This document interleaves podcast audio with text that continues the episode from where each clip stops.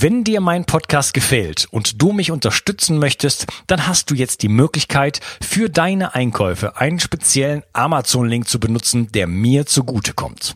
Dich kostet es zwei Mausklicks, Amazon verdient ein bisschen weniger und ich bekomme vier Prozent von deinen Einkäufen. Gehe dazu auf bio360.de slash ich helfe dem Projekt und dort findest du einen Amazon-Link und den kannst du dir in deine Lesezeichen ziehen, sodass du mich bei all deinen Einkäufen bei Amazon ein wenig unterstützt. Wie gesagt, das ist mit ein paar Mausklicks getan, kostet dich keinen Cent und mir tust du damit einen riesengroßen Gefallen. Ich danke dir und wünsche dir einen wunderschönen Tag. Bio 360. Zurück ins Leben. Komm mit mir auf eine Reise. Eine Reise zu mehr Energie und fantastischer Gesundheit. Ich möchte dir das Wissen und den Mut vermitteln, den ich gebraucht hätte, als ich ganz unten war. Dabei will ich dir helfen, wieder richtig in deine Energie zu kommen. Zurück ins Leben. Hallo ihr Lieben, das ist der zweite Teil von meinem Interview mit Dr. Alexander Wunsch und wir reden über Farbtherapie. Hallo Alexander. Hallo Unkas. Hey, wir haben im ersten Teil zu, zu Ende des letzten Teiles haben wir wirklich, äh, glaube ich, ein klares Bild gezeichnet, wie unser Körper auch mit dem Licht verschränkt ist und wie Licht verschiedene Wellenlängen, also das heißt verschiedene Farben auf ähm, ja, Strukturen in unserem Körper wie Proteine, äh, aber auch Zellorganellen und so weiter wirklich einwirken können. Ähm, du hattest eben den ähm, Namen Dinsha ähm, kurz äh, ausgesprochen, dass es, dass äh, du diese diese ähm, Spektrochromtherapie bereits seit 30 Jahren machst nach äh, Dinsha äh, Gadiali, glaube ich, heißt der. Ähm, vielleicht mhm. kannst du uns so ein bisschen was noch darüber erzählen. Ja, die Spektrochrom-Methode nach Dinsha Gadiali, die hat ihren Ursprung mh, mm, im Jahr 1897. Da hat der Dinsha, der ist ein gebürtiger Inder, der die zweite Hälfte seines Lebens in USA gearbeitet hat, damals noch in Indien tätig war. Es waren, man hat ihn äh, den parsischen Edison genannt. Ähm, die Parsen, das ist eine äh, Volksgruppe, die den Zoroaster oder Zarathustra anbeten. Und da geht es also in deren Religion auch sehr stark um das Thema Licht. Insofern hatte er ähm, in Indien als Parse lebend hier schon mal eine sehr intensive Schnittstelle und er hat sich sehr frühzeitig mit elektrischem Licht beschäftigt. Und es war der allererste Farblichttherapeut, der auch künstliche Lichtquellen eingesetzt hat. In erster Linie natürlich die Glühlampe. Ja, damals ähm, zum Beispiel so Filmprojektoren vertrieben und von daher war er auch in der Lage, äh, diese technischen Aspekte mit einzubeziehen.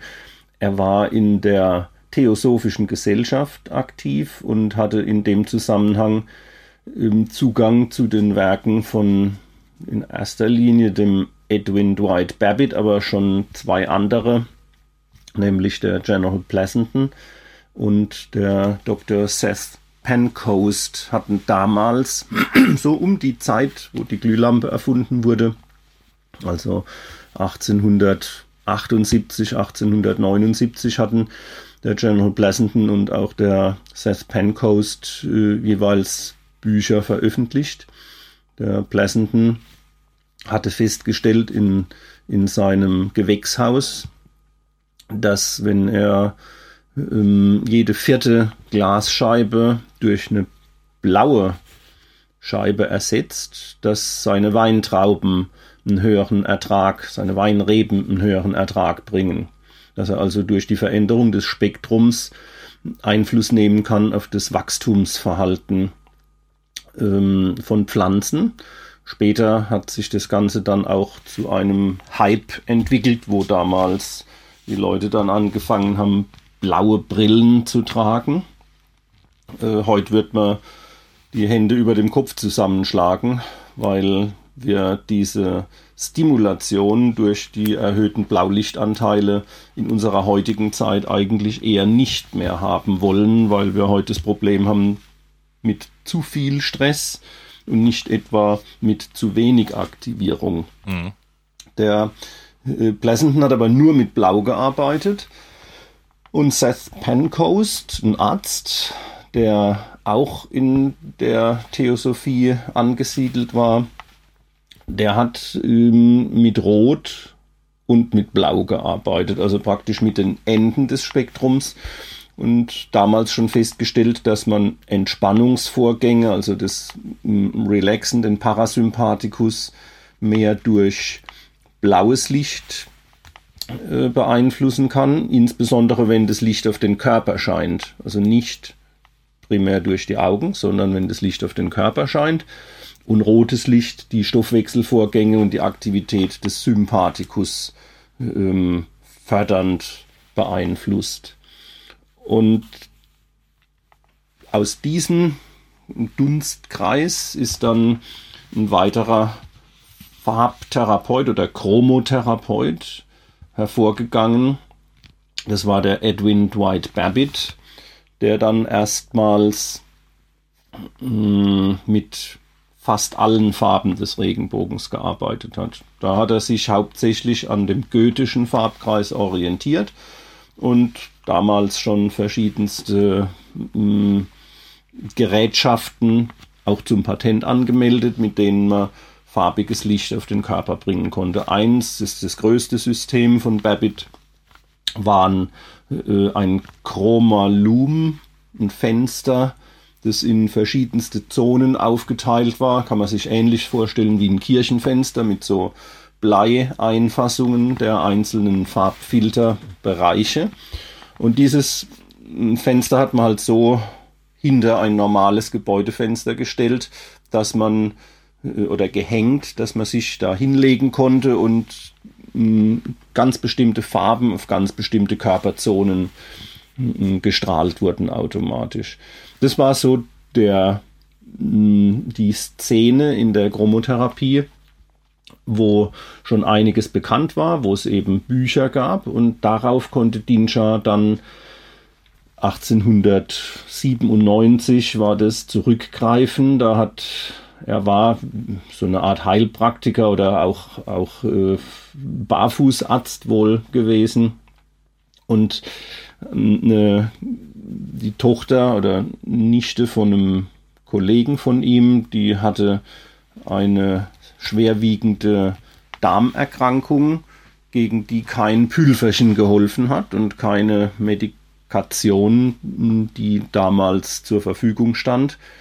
Und Dinja hatte sich dann erinnert, dass er bei Babbitt gelesen hatte, dass man solche das war die Darmerkrankung, eine Mukositis, die ging mit, ähm, mit ständigem Durchfall einher, mit einem extremen Flüssigkeitsverlust. Und die Farbe Indigo, die liegt zwischen Blau und Violett, die wurde von Babbitt beschrieben als äh, Sekretionen eindämmend, also diesen Wasserverlust und diese Durchfälle, um die zu stoppen, wäre also die Farbe Indigo sinnvoll. Und dann hat er eine blaue Flasche sich besorgt ähm, und hat durch diese indigo-blaue Flasche das Licht von einer Kerosinlampe durchgestrahlt und auf diese junge Patientin einwirken lassen. Außerdem hat er ihr, weil die ja keine Flüssigkeit mehr bei sich behalten konnte, ähm, Milch, die er in diese blaue Flasche gegeben hatte, und im Sonnenlicht bestrahlt hat, dann zu trinken gegeben. Und nach kürzester Zeit hat sich diese Patientin damals wieder erholt und war nach wenigen Tagen dann wieder voll hergestellt. Ähm, das war so beeindruckend für Dinja, dass er dann weitere 23 Jahre erstmal äh, geforscht hat und äh, diese, diesen Phänomenen der Farblichtwirkung nachgegangen ist, bevor er dann in den 1920er Jahren, eben 1920 damit begonnen hat, ähm, Vortragsreisen durchzuführen und Kurse zu veranstalten. Kurse in der Chromotherapie. Ähm, und zwar hatte er in diesen 23 Jahren das Spektrochrom-System entwickelt. Das Spektrochrom-System oder Spektrochrom-Methode besteht einmal aus dem Spektrochrom-Farbkreis und dann auch aus, der, aus dem Wissen, wie man diese Spektrochrom-Farben, die er auch ganz genau definiert hat, anwenden muss, um auf die Körperfunktionen entsprechenden Einfluss nehmen zu können. Ja, also du hast ähm, so einiges erzählt. Ähm, was ich gerade spannend fand, äh, so du hast gesagt, er hat ähm, blaue Flaschen oder indigofarbene Flaschen genommen und hat dann äh, so, so, sozusagen das Wasser damit äh, ja bestrahlt in dem Sinne, also das Licht wurde gefiltert und dadurch ist eine bestimmte Wellenlänge auf das hat das hat auf das Wasser eingewirkt und das hatte schon heilenden Effekt. Ähm, das heißt, ähm, man kann diese Effekt, also man muss es nicht direkt auf den Körper sozusagen machen, sondern man kann auch über ein äh, ähm, ein Mittler sozusagen gehen, nämlich das Wasser ich das so richtig verstanden habe. Und äh, da fällt mir ein, ich habe früher mal ähm, Workshops gegeben und das ähm, gibt's ähm, ich habe Workshops in Ho'oponopono gegeben und äh, das beruft sich äh, in der neueren Variante auf jemand, der heißt Dr. Yulen und der empfahl, ähm, Wasser in blauen Flaschen in die Sonne zu stellen. ich konnte damals nicht so richtig viel damit anfangen, aber jetzt ähm, wird mir dort auch einiges, einiges klarer. Dieser Spektrachrom äh, Farbkreis, ähm, Spektrochrom. Spektrochrom Farbkreis, sorry, ähm, was ist äh, das Besondere daran? Das Besondere am Spektrochrom-Farbkreis ist einmal, dass es eine Fusion darstellt zwischen Farben, die man eigentlich aus dem Newtonschen Farbspektrum kennt, also die Regenbogenfarben. Da ist die Abkürzung VIPGYOR, also Violett, Indigo, Blau, Grün, Yellow, Orange und Rot. Das wären diese sieben Regenbogenfarben nach Newton. Weil aber die Farbe Grün als die mittlere Farbe im Spektrum, als die zentrale Farbe im Spektrum so wichtig ist, hat Dinscha hier dem Grün noch ein Gelbgrün an die Seite gestellt in Richtung langwelliger. Also zwischen dem Gelb und dem Grün ist noch ein Gelbgrün als eigenständige Farbe und zwischen dem Blau und dem Grün auf der anderen Seite ist das Türkis. Ähm, damit hätte man dann keine sieben, sondern neun Farben, also eine neuner Unterteilung des Regenbogenspektrums. Ähm, in der Physik spricht man davon Spektralfarben, weil jeder Farbton durch eine einzige Wellenlänge definiert werden kann. Und dann gibt es noch drei weitere Farben, die in der Physik als Extraspektralfarben bezeichnet werden und die Goethe zum Beispiel als Purpurfarben bezeichnet hat. Die heißen dann im Spektrochromsystem Purpur, Magenta und Scharlach. Und es sind Mischungen aus dem Violett als dem kurzwelligen Ende des Spektrums und dem Rot als dem langwelligen Ende des Spektrums. Wenn ich also Rot und Violett zu gleichen Teilen ähm, appliziere, anwende, dann sieht unser Auge ein Magenta. Das ist allerdings jetzt nicht so intensiv, ähm, nicht so aggressiv wie das Telekom Magenta, aber eben eine Mischung aus Violett und Rot und zwar 50-50 und das Purpur hat dann einen höheren Violettanteil das Scharlach hat einen höheren Rotanteil. Und diese Farben heißen dann, in der Physik habe ich es ja schon gesagt, Extraspektralfarben und in dem Spektrochromsystem heißen die zirkulatorische Farben. Zirkulatorisch deswegen, weil sie sich in erster Linie von ihrer Wirkung her in den gut durchbluteten Organsystemen entfalten. Insgesamt haben wir damit eben zwölf Farben Die Aufteilung ist damit genauso wie auf dem Zifferblatt einer Uhr. Bei 8 Uhr ist es rot, bei 9 Uhr ist es orange, bei 10 Uhr das Gelb, bei 11 Uhr das Gelb-Grün, bei 12 Uhr das Grün und so weiter. Geht dann durch bis 7 Uhr Scharlach. Die unteren drei Farben, die zirkulatorischen Farben und die oberen neun Farben, also zwischen ähm, 8 und 4 Uhr haben wir diese neun Spektralfarben. Das ist der Spektrochrom-Farbkreis.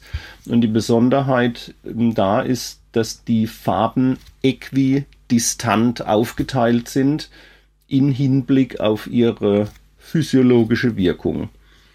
Äquidistant heißt sozusagen, wenn ich vom Grün einen Schritt in die langwellige Richtung gehe, dann bin ich beim Gelb-Grün. Und wenn ich einen Schritt in die kurzwellige Richtung gehe, bin ich beim Türkis.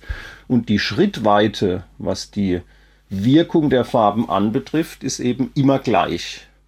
Die Farben sind so gewählt, dass ich sagen kann, ein Schritt zum Langwelligen ist quasi entspricht wie bei einem Klimagerät einer Heizstufe 1. Bei der, ähm, beim Gelbgrün würde ich quasi auf der niedrigsten Stufe erwärmen, die Stoffwechselfunktion anregen und beim Türkis zur anderen Seite hin also würde ich auf der niedrigsten Stufe die Stoffwechselfunktionen dämpfen. Und der nächste Schritt, das wäre dann quasi eine feine Abstufung. Ich kann in vier Abstufungen vom Gelbgrün bis hin zum Rot die Stoffwechselfunktionen anregen und ich kann in vier zunehmenden Intensitäten auf die andere Seite eben über das Türkis, Blau, Indigo, Violett die Stoffwechselfunktionen dämpfen. Äquidistant, das ist eine Besonderheit im Spektrochromsystem. Ähm, eine andere Besonderheit ist, dass die Farben ganz genau definiert sind. Also keine beliebigen Farben, sondern standardisierte Farbwerte. Und wie schon vorhin mal kurz erwähnt, es handelt sich um eine systemische Chromotherapie, äh, bei der Zonen oder auch der ganze Körper direkt auf die Haut mit entsprechendem, mit entsprechendem farbigen Licht bestrahlt werden. Okay, das heißt also, wir arbeiten mit äh, Lichtquellen, also Lampen in dem Sinne. Und du hast gerade äh, zu, gegen Ende nochmal gesagt, wir haben bestimmte Farben, die regen Stoffwechselfunktionen an und andere äh, dämpfen Stoffwechselfunktionen. Ist das jetzt, was kann ich damit genau erreichen? Und ähm, da noch die Frage, ist das etwas, brauche ich dafür einen Therapeuten oder ist das, ist das äh, sicher genug und ähm, ähm, kann ich zu einem hinreichenden Verständnis kommen als, als Heimanwender sozusagen. Also kann ich das für mich selber äh, einsetzen. Ich möchte diese Episode hier kurz unterbrechen und dir von Bookbeat erzählen. Hörst du auch so gerne Hörbücher wie ich oder hast du einfach wenig Zeit zum Lesen? Bookbeat ist eine neue App für dein Smartphone, mit der du dir so viele Hörbücher anhören kannst, wie du möchtest. Die Kosten dafür sind absolut überschaubar und du kannst das Abo jederzeit kündigen. Im Gegensatz zur Konkurrenz mit dem großen A, wo man sich für knapp 10 Euro für ein einziges Buch entscheiden muss, ist dies ein Streaming-Angebot. Das heißt, wenn dir ein Hörbuch nicht gefällt, wechselst du einfach zum nächsten. Und das Beste ist, Hörer von Bio360 bekommen bei Bookbeat einen ganzen Monat umsonst. Das heißt, du kannst dir so viele Hörbücher einen Monat lang anhören, wie du möchtest. Um dir deinen Gratismonat jetzt zu sichern, klicke einfach auf den Link in der Beschreibung oder in den Show Notes. Ich persönlich habe, seit ich Bookbeat benutze, schon viele tolle Bücher gehört. Und jetzt geht's weiter mit der Show. Ursprünglich war die Spektrochrom-Methode schon so äh, gedacht, dass sie sich an Ärzte gerichtet hat. Aber im, in den 1920er Jahren war halt in den USA eine Strömung im Kommen, die sich gegen solche biophysikalischen Methoden gewendet hat. Und da war so die Tendenz, dass man zum Beispiel Magnetfeldtherapie oder Chromotherapie, als Scharlatanerie angesehen hat. Ähm, das hatte damit zu tun, dass der Flexner 1910 einen Report in Auftrag gegeben hatte, der dann äh, mit Hilfe der Rockefeller Stiftung und mit Hilfe von großen Finanzmitteln, es waren glaube ich 100 Millionen Dollar, die da im Spiel waren, hat man äh, die äh, Medizin grundlegend äh, renoviert, sage ich mal, und solche Methoden wie jetzt zum Beispiel die Chromotherapie aus der medizinischen Ausbildung herausgenommen. Und das war dann der Grund, warum Dinscha im Bereich der äh, Ärzteschaft mit seinem System nicht mehr reüssieren konnte. Es gab dann auch irgendwann mal einen, äh, einen sehr vernichtenden Artikel im Scientific American, der sich mit dem Thema Chromotherapie befasst hat. Und damals hat Dinscher dann als Konsequenz sein System so umgebaut, und zwar bezüglich der Didaktik so umgebaut, dass er sich an den Laien gewandt hat. Und äh, das Motto war Spectrochrome in every home.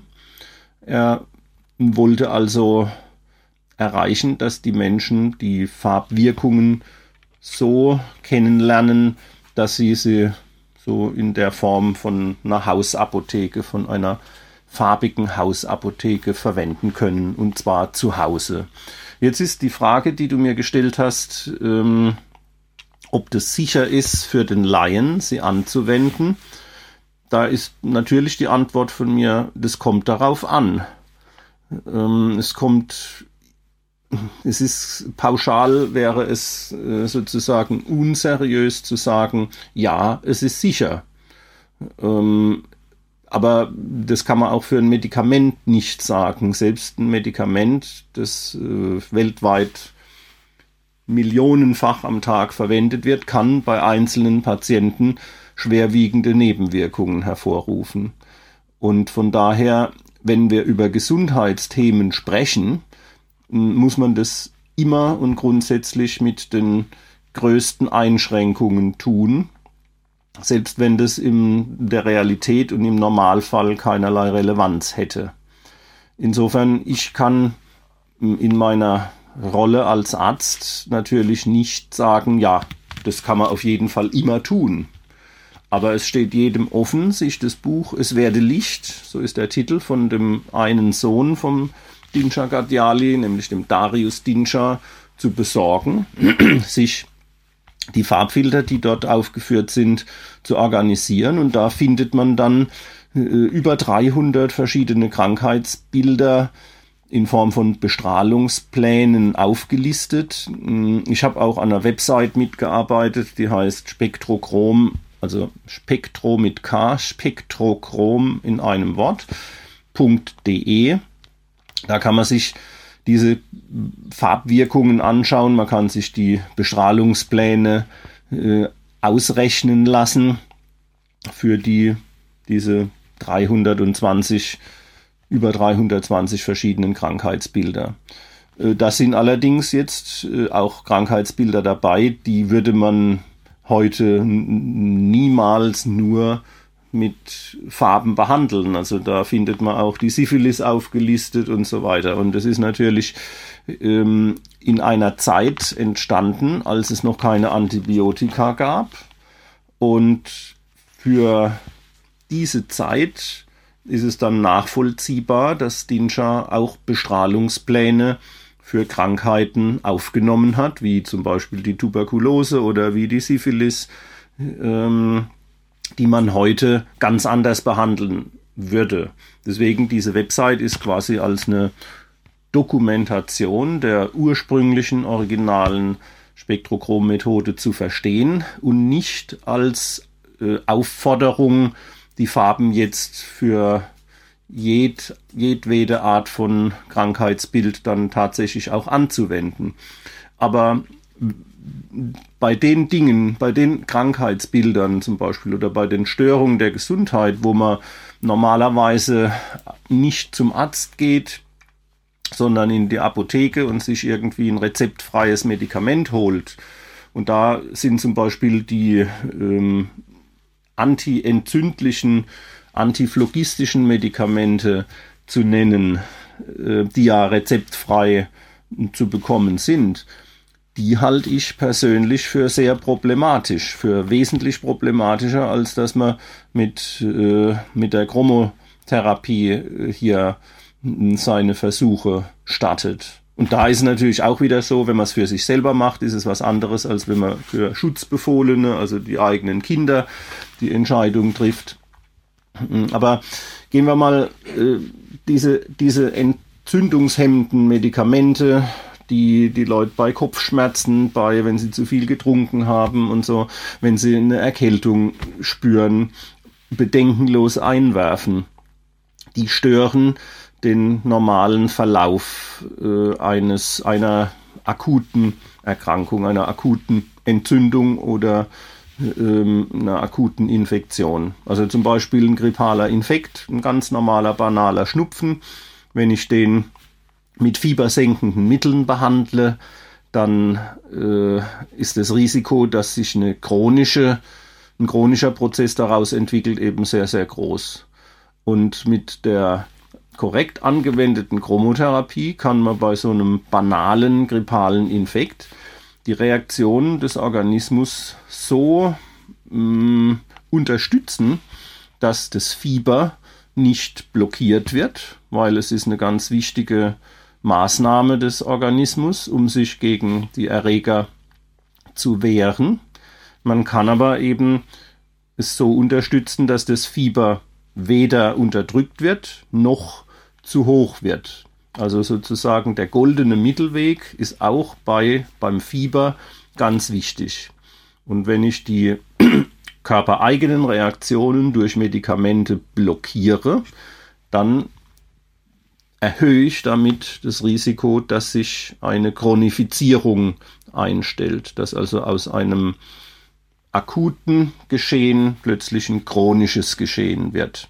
Und das chronische Geschehen zeigt sich dann darin, dass es immer wieder aufflammt, insbesondere dann, wenn das Immunsystem verstärkt aktiv wird.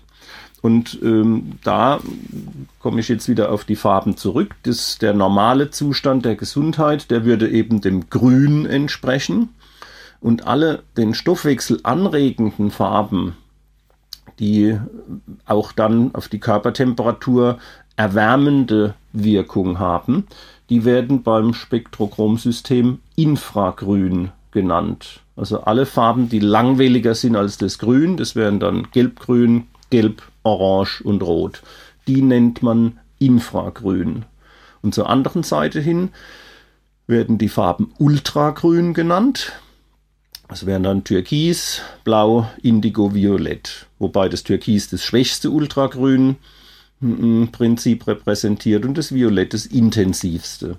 Und wenn man jetzt was Akutes hat, also als du mich besucht hast, hattest du ja was Akutes und ähm, das akute Ereignis bedeutet, ähm, dass die Reaktion, zum Beispiel wenn wir nur die Körpertemperatur betrachten oder die Temperatur in dem jeweiligen Bereich, dann ist die akute Entzündung gekennzeichnet durch Rubor, Dolor, Kalor, ähm, Tumor und Funktiolaser.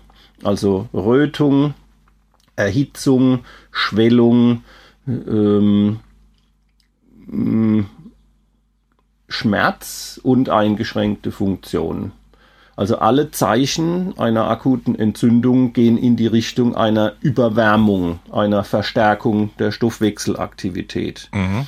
Das heißt, die akuten Ereignisse, die gleiten sozusagen in den roten Bereich, in den infragrünen Bereich ab. Und um jetzt hier ein exzessives Abgleiten ins Überwärmen in den infragrünen Bereich zu verhindern, würde man in einem solchen Fall eben mit einer ultragrünfarbe bestrahlen. Wenn ich also merke, dass eine Erkältung im Anmarsch ist, dann wäre die erste Maßnahme zum Beispiel eine Türkisbestrahlung durchzuführen. Wenn ich aber eine Zahnextraktion hatte, dann ist es eine sehr intensive, ein sehr intensives, schlagartiges Abgleiten in die infragrüne Richtung und dem muss ich dann auch ein entsprechend starkes Gegengewicht aus dem aus dem Spektrum der ultragrünen Farben entgegensetzen. Das wäre dann zum Beispiel Indigo oder Violett. Und äh, so ist das System vom, vom Grundprinzip her aufgebaut. Ja, ich äh, wünschte, ich hätte eine Indigo-Lampe gehabt, denn ich hatte danach noch eine, also dann hatte ich erstmal eine wirkliche Zahnextraktion später und die hat mich dann noch ein bisschen mehr umgehauen. Ähm, also ich kann ähm, Stoffwechselprozesse anregen oder abschwächen. Ne? Und ähm, das heißt zum Beispiel bei Entzündungen, und wir hatten eben am Anfang haben wir gesagt, wie sieht's mit der Sicherheit aus? Da hast gesagt, okay, da muss man immer, ähm, da muss man immer sagen, es es gibt nichts sicheres auf der Welt sozusagen. Gerade als Arzt darf man solche Aussagen natürlich äh, nicht machen. Aber ähm, das heißt, ich könnte durchaus auch negative Effekte produzieren, wenn ich jetzt das falsche Licht nehme. Also ich habe einen, äh, einen akuten Infekt oder eine akute Entzündung und wenn ich das jetzt, wenn ich jetzt den Stoff, Stoffwechsel anrege, also ähm, ein äh, Licht nehme aus dem Infragrünbereich, dann würde ich den Stoffwechsel anregen und sozusagen das, das würde dann zu mehr Entzündung führen. Das heißt, ich muss schon so ein bisschen verstehen, was da los ist, habe aber die Möglichkeit über dieses Buch zum Beispiel, was du eben angesprochen hattest, von dem Sohn, äh, ich glaube, oder oder Verwandten, ich glaube Sohn. Nee, das ist der Sohn, Darius ja, Dinscher heißt okay. er. Okay, mhm. äh, es werde Licht zum Beispiel, aber ganz konkret wirklich äh, Beispiele zu haben und und Bestrahlungspläne, hast du gesagt, äh, zu haben. Also da habe ich auf jeden Fall eine gute Möglichkeit, ähm, ja, da direkt einen praktischen Leitfaden zu haben, dass ich nicht äh, völlig im Dunkeln fische sozusagen.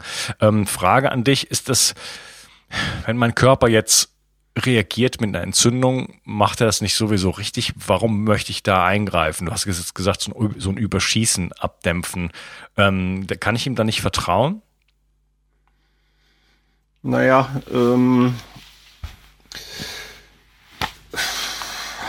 man, man sollte dem Körper natürlich da schon vertrauen, aber mittlerweile ist es ja so, dass sobald ein Kleinkind äh, 37,5 äh, also erhöhte Temperatur äh, oder sagen wir mal sogar 38 Körpertemperatur entwickelt, da schießt man ja sofort mit fiebersenkenden Mitteln drauf.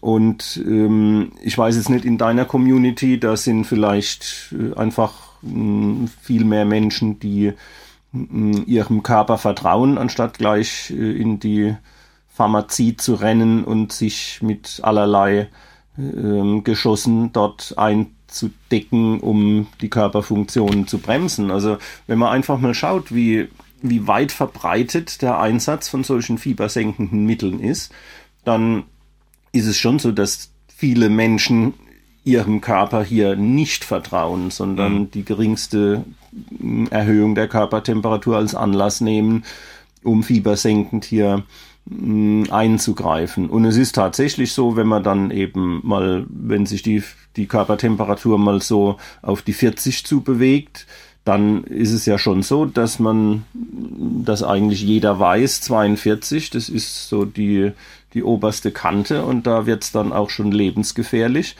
Also es hängt immer vom Verlauf ab. Mhm. Und wenn ich eben mit Türkis ähm, den Heilungsverlauf ähm, auch bei niedriger Temperatur ähm, positiv beeinflussen kann, dann liegt es eben daran, dass Türkis zur Hälfte aus Grün und zur anderen Hälfte aus Blau besteht und das Grün die Farbe der Gesundheit ist und im grünen Licht sich zum Beispiel Keime sehr schlecht machen, insbesondere solche Keime, die unseren Körper krank machen.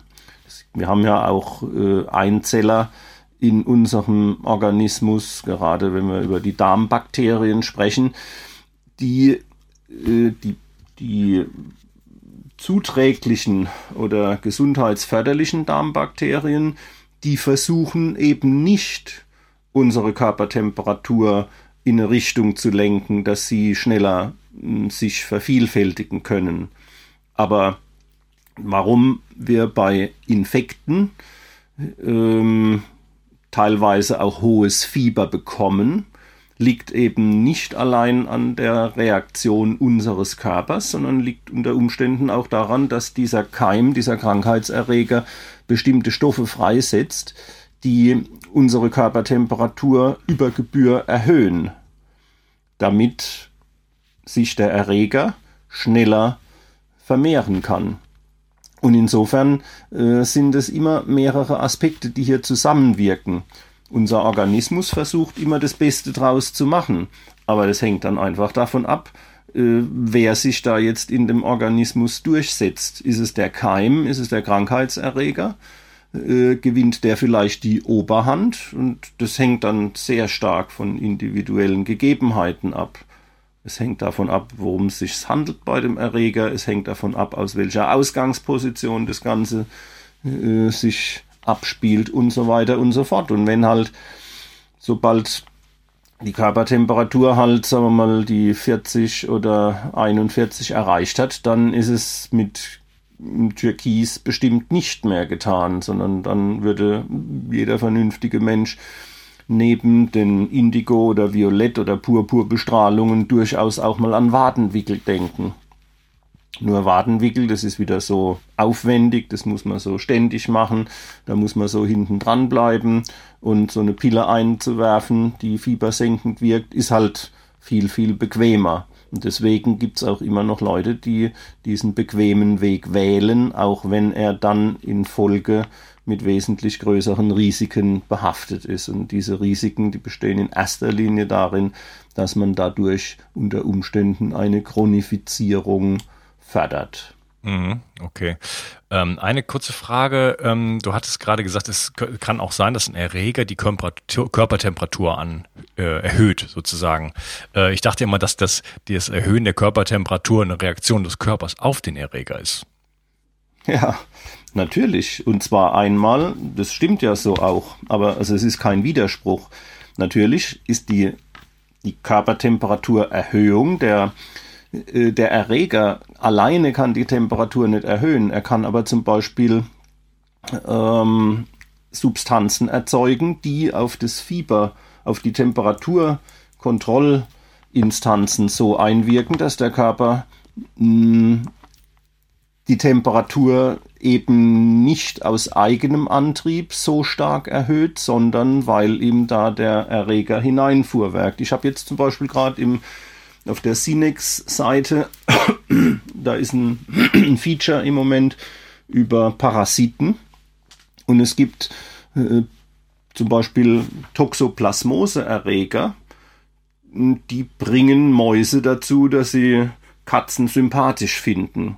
Weil der Erreger darauf angewiesen ist, sich im Darm hm, der Katze irgendwie in einer bestimmten Stufe seiner Entwicklung weiterzuentwickeln. Und weil Mäuse normalerweise vor Katzen Angst haben, bringt der Toxoplasmose-Erreger in der Maus ganz bestimmte Stoffe hervor, die Katzen plötzlich attraktiv erscheinen lassen für die erkrankte Maus. Und da gibt es eine ganze Reihe von Beispielen.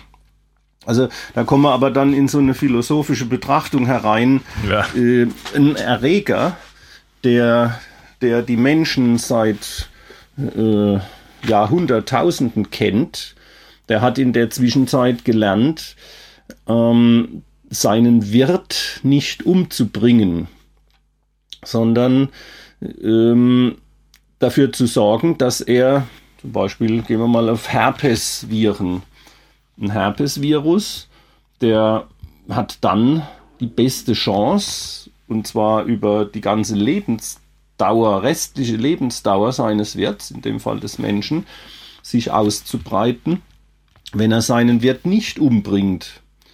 Und ähm, Erreger, die zu solchen furchtbaren endemischen äh, Phänomenen führen, dass halt, dass die Erkrankten schnell wegsterben. Das sind dann häufig Erreger, die stammesgeschichtlich erst relativ spät in Kontakt mit den Menschen gekommen sind. Und die Erreger, die uns seit Jahrhunderttausenden begleiten, die sorgen schon dafür, dass wir hm, die Infektion überleben. In den meisten Fällen. Aus Eigeninteresse sozusagen. Und äh, das muss man halt auch mit, mit einbeziehen. Zum Beispiel Viren, wie jetzt zum Beispiel die Herpesviren, die sorgen eher dafür, dass es nicht zu einer Körpertemperaturerhöhung kommt, damit sie unerkannt in den Zellen überleben können. Würden die Immunaktivitäten durch eine Körpertemperaturerhöhung zu stark entwickelt, dann würde der Organismus, würden die Immunzellen erkennen, in der und der Zelle sitzen diese Erreger drin, jetzt machen wir das mal alles platt.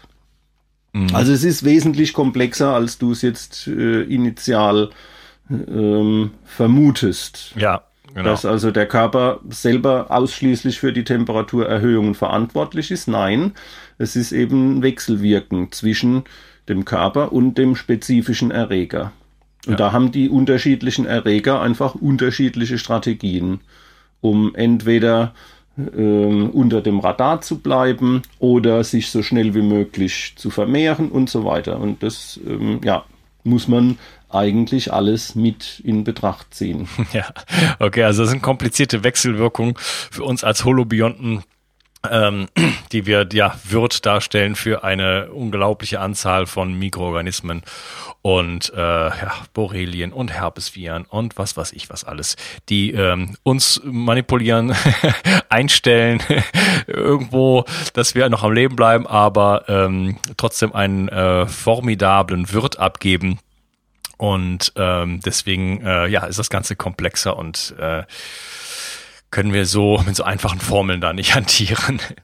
Und lieber Alexander, ich würde die Möglichkeit nochmal nutzen, äh, den Podcast hier zu unterteilen wird dann gerne im dritten Teil nochmal so wirklich auf die praktischen Aspekte der Farbtherapie eingehen und auch so ein bisschen nochmal in Richtung Infrarot äh, dich auch mal fragen, wie es da aussieht mit so Lampen und Infrarotsauna und Vollspektrum und, und wie es so, äh, was es da so alles gibt. Ähm, Gerade auch in Hinsicht, du hattest jetzt Körpertemperaturerhöhung genannt, ob das eventuell auch ähm, ja, Wirkung auf unser Immunsystem haben kann, ob wir uns äh, auch dann den, den, den Erregern zum Beispiel, die gerne hätten, dass unser Immunsystem nicht so aktiv ist, ob wir uns da ein bisschen helfen können und auch, ob bestimmte äh, Farben äh, vielleicht auch unsere ja, gesunden ähm, Funktionen, wie zum Beispiel jetzt das Immunsystem, vielleicht einfach stimulieren können, dass wir einfach noch gesünder werden oder bleiben. Ich danke dir erstmal für diesen Teil und wir sprechen uns im nächsten. Ciao. Ciao. Wenn dir mein Podcast gefällt und du mich unterstützen möchtest, dann hast du jetzt die Möglichkeit, für deine Einkäufe einen speziellen Amazon-Link zu benutzen, der mir zugutekommt. Dich kostet es zwei Mausklicks, Amazon verdient ein bisschen weniger und ich bekomme vier Prozent von deinen Einkäufen. Gehe dazu auf bio360.de slash ich helfe dem Projekt und dort findest du einen Amazon-Link und den kannst du dir in deine Lesezeichen ziehen, sodass du mich bei all deinen Einkäufen bei Amazon ein wenig unterstützt. Wie gesagt, das ist mit ein paar Mausklicks getan, kostet dich keinen Cent und mir tust du damit einen riesengroßen Gefallen. Ich danke dir und wünsche dir einen wunderschönen Tag. Bio 360. Zurück ins Leben. Komm mit mir auf eine Reise. Eine Reise zu mehr Energie und fantastischer Gesundheit. Ich möchte dir das Wissen und den Mut vermitteln, den ich gebraucht hätte, als ich ganz unten war. Dabei will ich dir helfen, wieder richtig in deine Energie zu kommen. Zurück ins Leben.